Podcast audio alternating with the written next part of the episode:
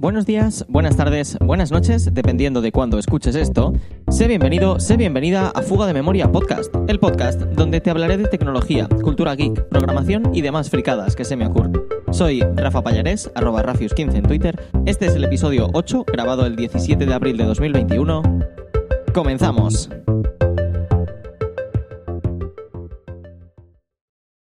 Primer lugar, quería pedirte disculpas porque, bueno, el sábado pasado fallé a nuestra pequeña cita que tenemos todas las semanas y, bueno, por, por circunstancias de verdad nada importantes, pero que, que me hicieron, eh, bueno, pues no llegar a, tiempo a poder grabar el podcast, eh, te tuve que fallar. Espero que sepas perdonármelo y que sepas disfrutar conmigo también esta semana que, que ya puedo volver a, a la normalidad del, del podcast para, para, volver a la normalidad, he preparado un, un podcast, eh, bueno, un poco enfocado a, la programación, ya que en la entrada digo que, que, hablo de programación y en los siete episodios anteriores, pues no, no te he hablado en ningún momento de programación, así que creo que ya empieza a tocar que hablemos un poquito de programación, pero, pero como siempre, eh, va a intentar ser un, un, un episodio enfocado a que tú, si, si no has tocado mucho o nada de programación, entiendas un poco eh, cómo, cómo, funciona por dentro ese dispositivo que, llevas en la mano o ese dispositivo que, estás utilizando ahora mismo para escucharme. Y, y, un poco que entiendas pues todas esas cosas que le pueden ir pasando durante su ciclo de vida y que veas un poco cómo, cómo, cómo los hacemos funcionar los que, los que nos dedicamos un poco a esto. Voy a intentar, como siempre, que sea eh, lo menos técnico posible para que tú no, no te pierdas mucho como siempre, si tienes eh, alguna duda o crees que he explicado algo mal o no has entendido, me puedes encontrar en Twitter. Y explico esto para los compañeros programadores que puedan estar escuchando este podcast y es que esto es un pequeño disclaimer. Voy a intentar simplificar al máximo y voy a intentar que, que la gente que no ha utilizado nunca eh, una línea de código eh, pueda entender eh, un poco de qué va de qué va todo este mundo y pueda entender un poco de qué van pues las APIs no la Application Programming Interface que tanto estamos acostumbrados a utilizar los programadores y que últimamente pues ha sido un poco noticia por una filtración de Facebook. Así que voy a intentar explicar un poco qué es un API para qué usamos los programadores un API y voy a intentar terminar con explicarte qué error o qué problema hemos tenido al usar o qué problema ha tenido Facebook al no securizar lo suficiente un API y entonces, bueno, pues dejar datos de miles y miles de usuarios expuestos. Así que si te parece bien y te gusta el tema, pues vamos a él.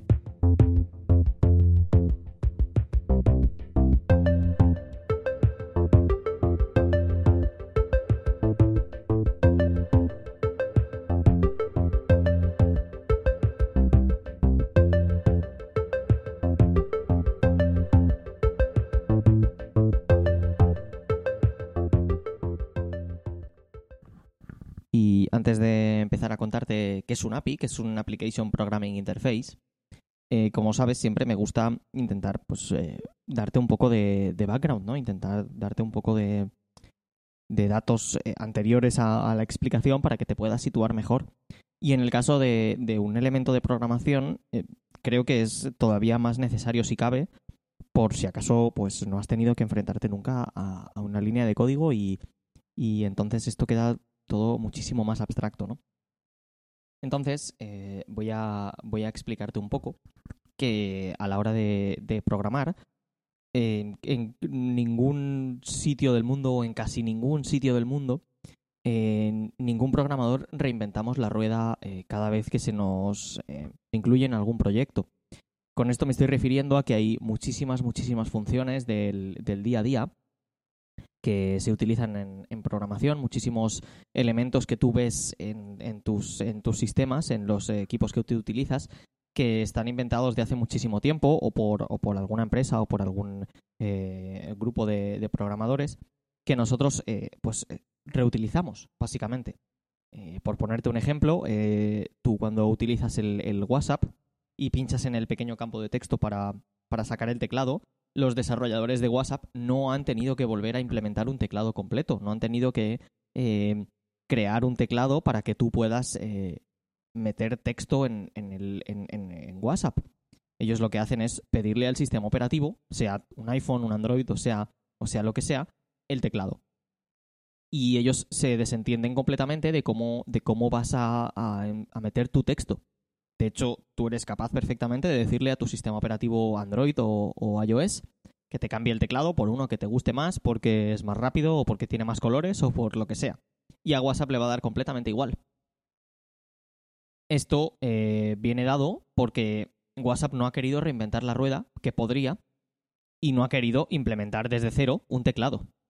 Y es que esto sería, pues, inversión de muchísimo, muchísimo tiempo de los ingenieros de, de WhatsApp para meter eh, algo o para tener algo en su aplicación que ya existe y viene dado casi que gratis en el, en el sistema operativo en el que se estén ejecutando. Y este ejemplo que te he puesto con, WhatsApp nos ocurre muchísimas, muchísimas veces a los programadores eh, cuando estamos eh, haciendo nuestro trabajo. Otro, otro ejemplo es cuando tú utilizas una aplicación en Windows o en Mac esa aplicación, el desarrollador, el creador de esa aplicación, no ha tenido que implementar eh, nada del sistema de gestión de ventanas. Podrás fijarte que todas las ventanas que utilizas en Windows pues tienen sus botoncitos de cerrar, minimizar y maximizar, por ejemplo. Y eso no es algo que haya tenido que hacer el programador que ha desarrollado la aplicación que tú estés usando, sea la que sea. Es algo que el desarrollador cuando, cuando crea la aplicación le pide al sistema operativo. Sí, sí, al sistema operativo. El desarrollador le va a pedir oye, dame una ventana de tales dimensiones, con tales botones y con tal icono. Y el desarrollador se va a olvidar completamente de cómo se gestiona esa ventana, de cómo funciona la ventana, de cuándo está la ventana más grande o cuándo está la ventana más pequeña o cómo se ha dibujado o qué colores tiene. Todo eso va a ser responsabilidad del sistema operativo y, es algo que de esa forma el, desarrollador no va a tener que perder tiempo, no va a tener que perder recursos tanto de tiempo como, como económicos, como de personal, si es una empresa quien desarrolla la aplicación, en, desarrollar, por ejemplo, esa ventana. Y esto ocurre con, infinidad de, cosas.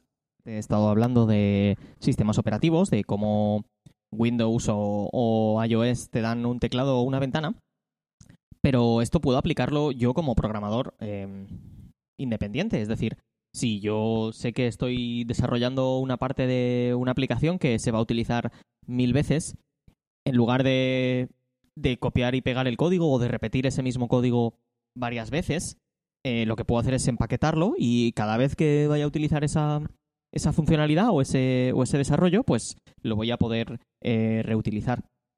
Un ejemplo sería, por ejemplo, eh, si estuviera desarrollando pues, eh, un programa para llevar las finanzas de mi casa, para que tengas un, pequeño ejemplo. En ese programa será, supongo que, bastante común utilizar la función suma, coger dos números y, sumarlos y, que y, obtener un resultado. Si esto fuera una gran cantidad de líneas de código en lugar de un símbolo, eh, podrías entender que yo cogiera esa gran cantidad de código lo empaquetara, lo metiera en un paquetito y cada vez que quisiera usar la función suma, eh, la llamase con una, con una sola llamada en lugar de una cantidad de código. Y así pudiera, pues, eh, limpiar el código y, evitar errores. Y es que cada vez que reescribimos código, eh, tenemos la gran posibilidad de, meter errores o de, reintroducir algún tipo de problema. Y si empaquetamos el código y lo reutilizamos, pues si ese código tiene algún problema, arreglado una vez, arregladas todas. Esa es también la gran belleza de, empaquetar y de reutilizar el código. Estoy hablándote durante mucho rato de empaquetar y es que todo esto eh, los, desarrolladores lo solemos utilizar en, forma de, de, paquetes o de lo que nosotros llamamos bibliotecas o en inglés libraries. Eh, muchas de las funcionalidades que utilizamos eh, como programadores, muchas de las funcionalidades que, te estaba comentando que reutilizamos, que están ya hechas y que nosotros simplemente utilizamos, tienen en lo que serían eh, estas bibliotecas que te he comentado. Otra de la funcionalidad de las bibliotecas sería la de esconder código. Tú imagínate que, bueno, pues soy un desarrollador brutal y magnífico y maravilloso y he conseguido que con, un trozo de código más o menos grande eh, puedo, eh, yo qué sé, detener la calvicie. Pero no quiero que la gente sepa cómo, cómo detengo la calvicie con, con ese pequeño trozo de código. Eso es una propiedad intelectual y que me gustaría pues poder vender. Entonces, ¿qué voy a hacer? Pues voy a empaquetar ese trozo de código en una librería que esté ofuscada o protegida de, cierta forma, de tal forma que la voy a poder vender para que eh, otros programadores puedan implementar en sus aplicaciones la capacidad de eh, que no pierdas el pelo. Pero, eh, ¿qué, ejemplo más gracioso me está quedando. La capacidad de que no pierdas el pelo lo podrían llevar muchas aplicaciones, pero todas esas aplicaciones me tendrían que pagar a mí por poder utilizar mi biblioteca con la que yo permito que no se te caiga el pelo. Esto es una, forma muy interesante de que haya empresas privadas, como pueden ser pues Microsoft, nuestra Facebook, que vamos a hablar de ella hoy, o tantas y tantas otras, eh, las bibliotecas les permiten a estas empresas eh, dejarnos código a los desarrolladores para que podamos hacer aplicaciones eh, más interesantes y más, y más ricas sin darnos su preciado código con, que tiene su protección intelectual y que no quieren que, nosotros veamos. Y hasta en ocasiones, pues como, como te he comentado, podernos cobrar.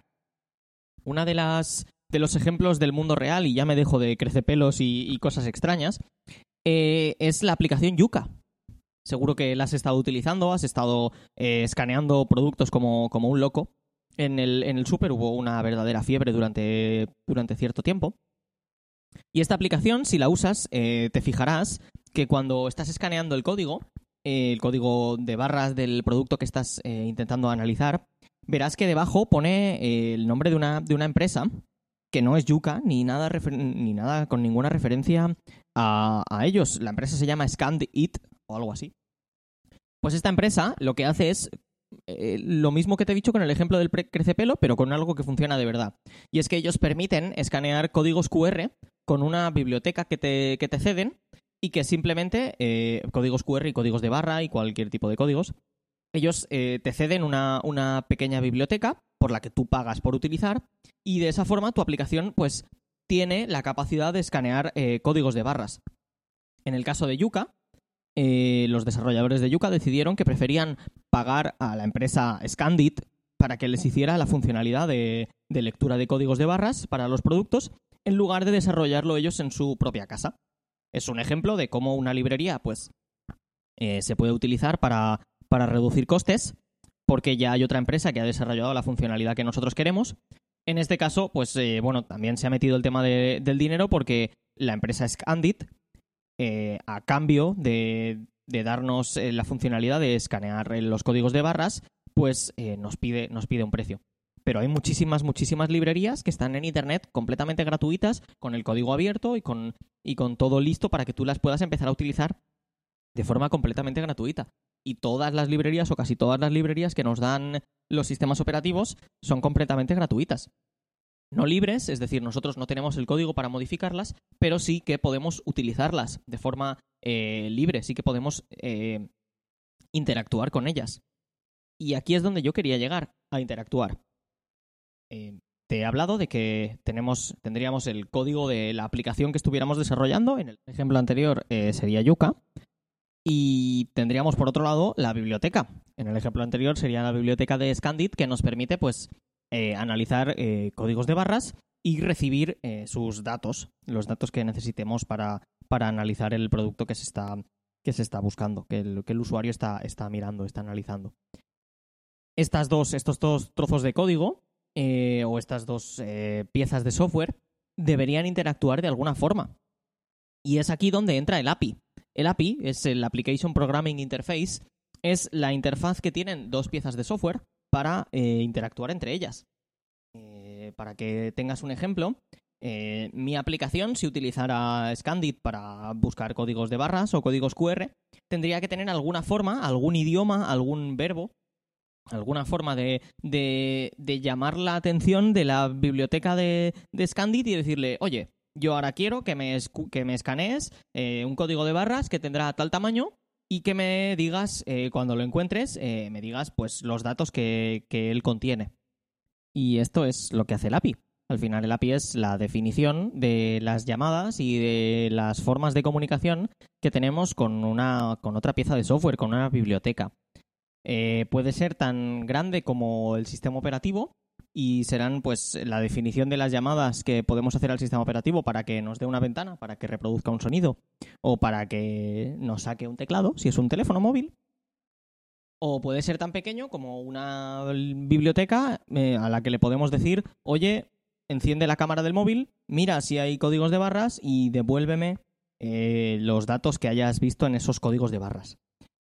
Ese es el, rango de acción que puede tener un, un, API. Puede ser tan grande como como dibujarte una ventana o tan pequeñita como buscarte un código de barras. Pero al final, eh, la forma de, usarlas se define eh, gracias al API. Eh, los programadores, una vez tengamos decidido o tenemos decidido que vamos a utilizar cierta biblioteca, lo primero que hacemos, o lo primero que deberíamos hacer, es irnos a la documentación del fabricante de esa biblioteca y ver cómo hablamos con ella, qué le tenemos que decir, qué parámetros tenemos que darle y qué parámetros y qué resultados vamos a recibir de ella. Porque normalmente utilizamos las bibliotecas para recibir resultados. Ya bien sea para recibir el resultado de lo que hay en un código de barras que está mirando el usuario con la cámara, o sea para recibir el resultado de tener una ventana en pantalla que el usuario pueda, pueda tocar.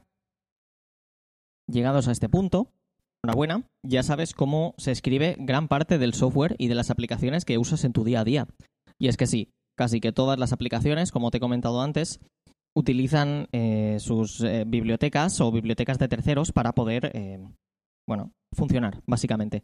Nadie en el mundo reinventa la rueda y todos los programadores utilizamos pues cosas que ya están hechas gracias a las bibliotecas y a sus APIs que nos permiten comunicarnos con, ellas. Dicho esto, eh, me gustaría explicarte que todo lo que te he explicado aplica hoy en día, pero que es un concepto eh, muy de los 90. y es que eh, con la llegada de Internet y con la llegada de, todos los, bueno, pues los Facebooks, los Googles y, demás empresas que operan pues en su mayor parte en, la web y en, y en la red, eh, el concepto de API, eh, bueno, mutó un poquito y pasó de ser eh, el, estándar o el protocolo de comunicación o la definición de la comunicación entre dos piezas de software que viven en la misma aplicación y mutó a ser el protocolo o el estándar de comunicación entre una pieza de software y un servidor. Es decir, un API hoy en día no solo es la definición de cómo mi aplicación habla con una biblioteca que me he descargado y tengo también yo en local o que tiene el sistema operativo, sino también puede ser la, definición o el protocolo con el que mi aplicación habla con un servidor web para eh, descargar datos o para eh, enviar datos. Para que tengas un ejemplo, eh, WhatsApp, para seguir con los ejemplos de WhatsApp, está continuamente utilizando APIs del sistema operativo, por ejemplo, como recordarás, para sacar el teclado, pero además también está utilizando APIs contra su propio servidor. Es decir, cuando tú mandas un, mensaje, ya lo tienes escrito, ya está todo dibujado y estás listo para enviarlo, pinchas el botón de enviar y lo que hace la aplicación de Face de WhatsApp es eh, hacer una llamada a un servidor web que está donde tenga que estar y que se cae mucho, eh, para decirle al servidor de Marras, esté donde esté, oye, este tío o esta tía quiere enviar un mensaje a este tío o esta otra tía. Eso, toda esa comunicación, ese oye, este tío quiere mandar, también es un API. También es la definición de cómo mi aplicación, como WhatsApp en este caso, habla con su servidor para decirle, oye, quiero enviar un mensaje. Y ese API también extiende a recibir mensajes, a enviar fotos, etcétera, etcétera, etcétera. Toda la funcionalidad que ejecuta WhatsApp y que tiene y que necesita eh, hablar con un servidor, también es un API.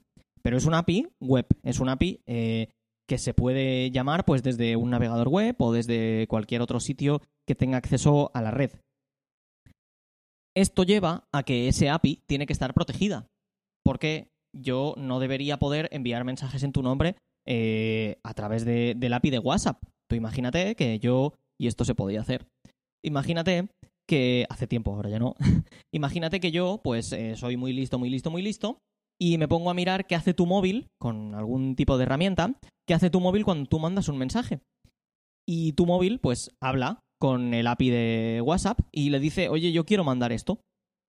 podría yo perfectamente con un ordenador y con un poco de habilidad clonar esa llamada, clonar esa petición, que como va por internet, el servidor no tiene por qué saber que la estás haciendo tú o que la estoy haciendo yo, y empezar a enviar mensajes en tu nombre o empezar a descargarme tus mensajes. Esto eh, requiere de una cierta protección. Y entonces es donde entra pues todo el tema de la securización, todo el tema de los usuarios y contraseñas en Internet, eh, que lo que hacen es que yo no pueda eh, hacer peticiones a un servidor en tu nombre o descargar datos de un servidor que yo no tenga permisos para, para descargar, ya que si no, pues utilizando estas APIs que son, que son públicas, eh, yo podría eh, llamar a Facebook y decirle, oye, dame eh, pues todas las fotos de fulanito, sean privadas o no. Y como Facebook no tendría forma de comprobar si soy fulanito o no soy fulanito, pues me las podría dar. llegados a, este punto, entenderás lo importante que es que tengas tus contraseñas en, en, orden para que nadie pueda, bueno, utilizar estas APIs que hay en, que hay en Internet con, con tus contraseñas y entenderás también lo importante, importantísimo que es que tu conexión eh, a Internet siempre sea, siempre sea segura. En redes wifi abiertas trata de evitarlas porque permitirían a un atacante eh, interceptar todas tus comunicaciones y, hacer llamadas a esas APIs en tu nombre. Eh, piensa que, por ejemplo, la aplicación de tu banco también utiliza APIs web para cargar y descargar datos. Entonces, estoy seguro de que no querrás entrar en una eh, wifi abierta sin contraseña y entrar en tu aplicación del banco. Porque si hay alguien un poquito eh, listillo, podría descargarse esas llamadas, aunque van bastante securizadas. Pero no te lo recomiendo. Y dicho todo esto, eh, creo que mm, no hay nada más que decir sobre las APIs y me gustaría decirte o explicarte a raíz de todo esto qué ha pasado con Facebook y esta mm, brutal y desastrosa filtración que ha acabado con, creo que son 500 millones de teléfonos filtrados, con 500 millones de nombres de gente filtrada y, vamos, un, un auténtico desastre. Y es que me viene muy, muy, muy al pelo porque eh, todo el tema de, las APIs ha sido el problema. Y es que eh, Facebook, cuando tú estás creando tu cuenta o cuando estás iniciando sesión, te permite en un momento, cuando estás eh, utilizando tu teléfono, te permite decirle cuáles son tus contactos del teléfono móvil y que Facebook te diga, vale, pues todos de todos estos contactos tuyos, tanta gente usa Facebook y no los tienes como amigos, quieres agregarlos.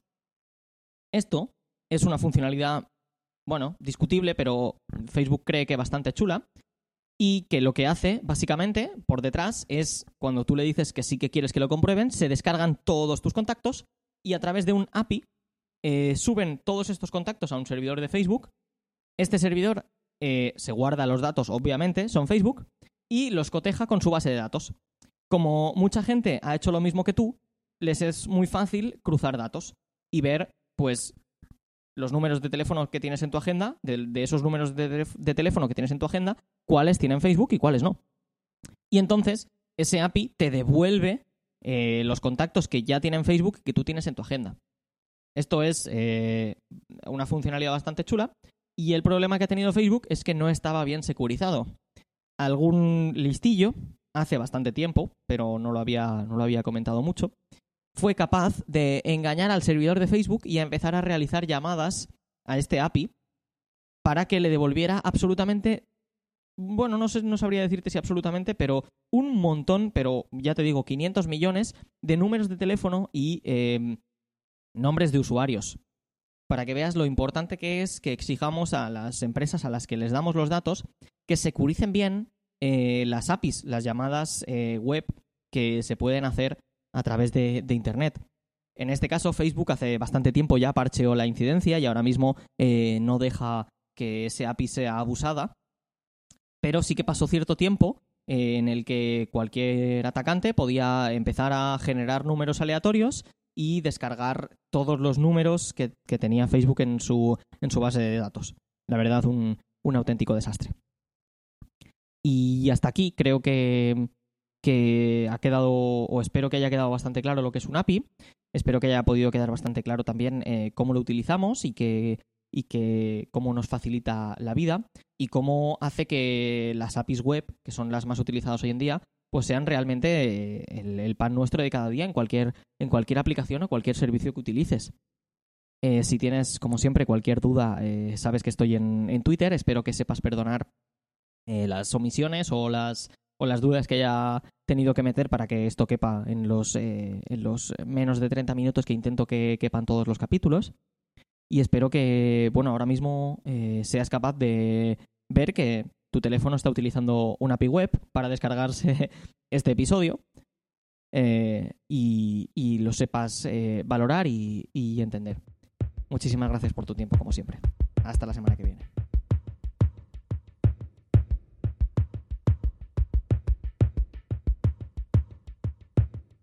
Si tienes cualquier comentario constructivo, duda o pregunta, puedes encontrarme en fugadememoriapod.gmail.com y en fugadememoriapod en Twitter.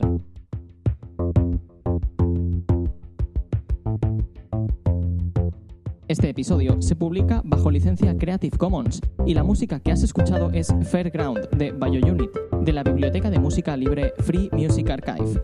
Muchísimas gracias por compartir tu tiempo conmigo. Espero que hayas disfrutado del episodio y hasta el próximo.